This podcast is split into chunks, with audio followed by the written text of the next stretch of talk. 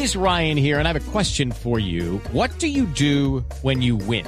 Like, are you a fist pumper? A woohooer, a hand clapper, a high fiver. I kind of like the high five, but if you want to hone in on those winning moves, check out Chumba Casino. At ChumbaCasino.com, choose from hundreds of social casino style games for your chance to redeem serious cash prizes. There are new game releases weekly, plus free daily bonuses. So don't wait. Start having the most fun ever at ChumbaCasino.com. No purchase necessary. BGW. Void were prohibited by law. See terms and conditions. 18 plus. 3 de la tarde, 36 minutos. Las noticias, las más importantes a esta hora en Blue Radio. La Defensoría del Pueblo advierte que a pesar de la tregua unilateral decretada por las FARC, en 11 departamentos del país se han presentado hostigamientos y amenazas contra la población civil. Natalia Gardezábal.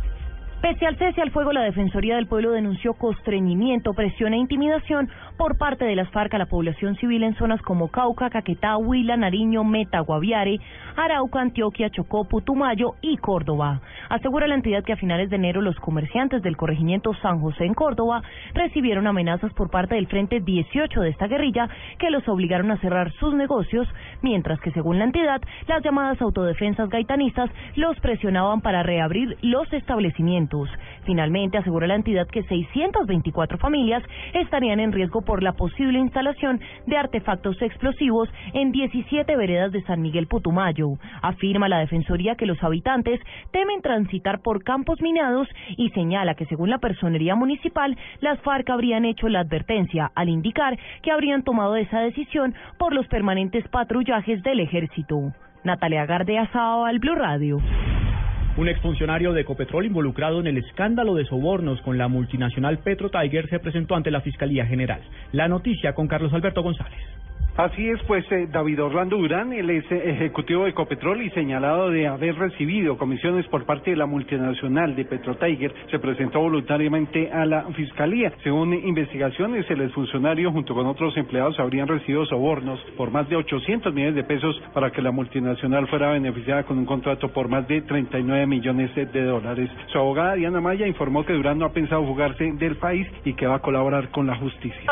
La primera presentación formal en orden a manifestarle a la Fiscalía que no es necesaria una orden de captura cuando él desde el inicio de la investigación siempre ha estado presente.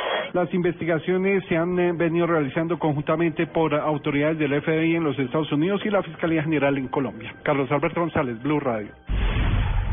Más noticias en Blue Radio. La Procuraduría General ordenó iniciar indagación preliminar por la presunta participación de miembros del Batallón de Policía Militar en las pruebas de resistencia del puente peatonal que colapsó sobre la carrera 11 con calle 103 en Bogotá.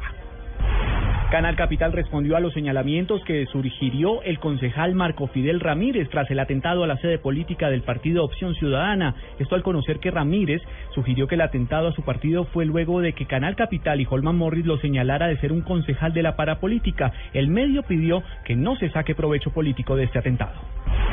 Y lo más importante en el mundo, los líderes de Ucrania, Rusia, Alemania y Francia procedieron a elaborar un documento final en la cumbre de Minsk para lograr la paz en Ucrania. La declaración está siendo estudiada en estos momentos tanto por mandatarios como por separatistas prorrusos que también se reúnen con representantes de Kiev.